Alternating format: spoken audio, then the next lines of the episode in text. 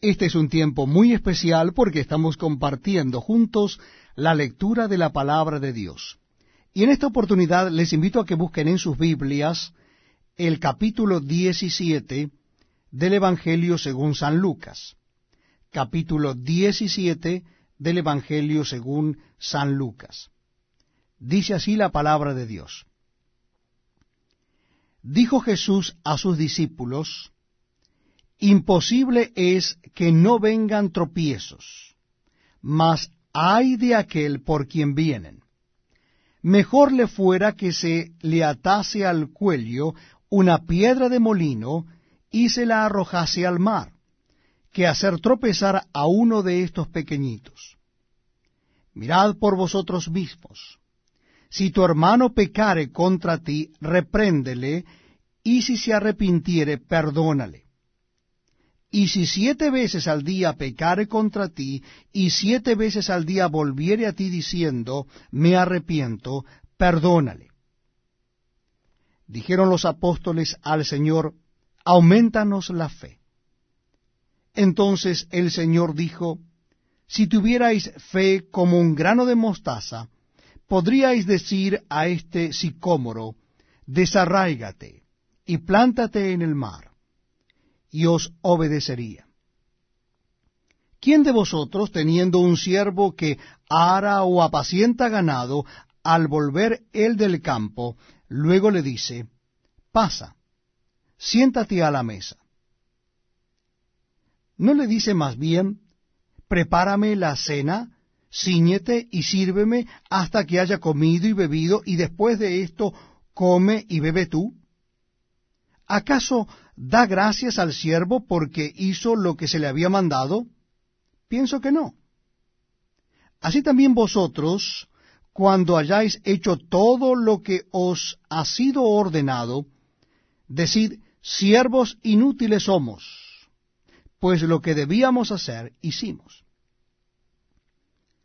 Yendo Jesús a Jerusalén, pasaba entre Samaria y Galilea, y al entrar en una aldea le salieron al encuentro diez hombres leprosos, los cuales se pararon de lejos.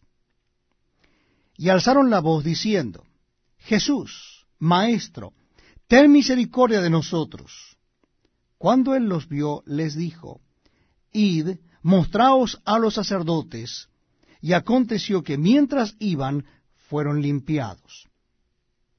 Entonces uno de ellos, viendo que había sido sanado, volvió, glorificando a Dios a gran voz, y se postró rostro en tierra a sus pies, dándole gracias, y éste era samaritano.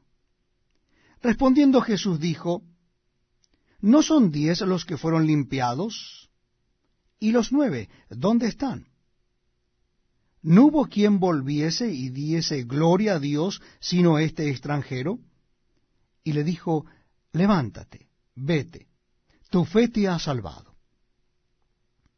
Preguntado por los fariseos cuándo había de venir el reino de Dios, le respondió y dijo, el reino de Dios no vendrá con advertencia, ni dirán, helo aquí o helo allí, porque he aquí el reino de Dios está entre vosotros.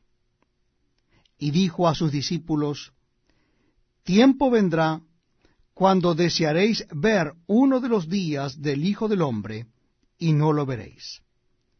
Y os dirán, helo aquí, o helo allí, no vayáis, ni los sigáis. Porque como el relámpago que al fulgurar resplandece desde un extremo del cielo hasta el otro, así también será el Hijo del Hombre en su día. Pero primero es necesario que padezca mucho y sea desechado por esta generación. Como fue en los días de Noé, así también será en los días del Hijo del Hombre. Comían, bebían, se casaban y se daban en casamiento hasta el día en que entró Noé en el arca y vino el diluvio y los destruyó a todos.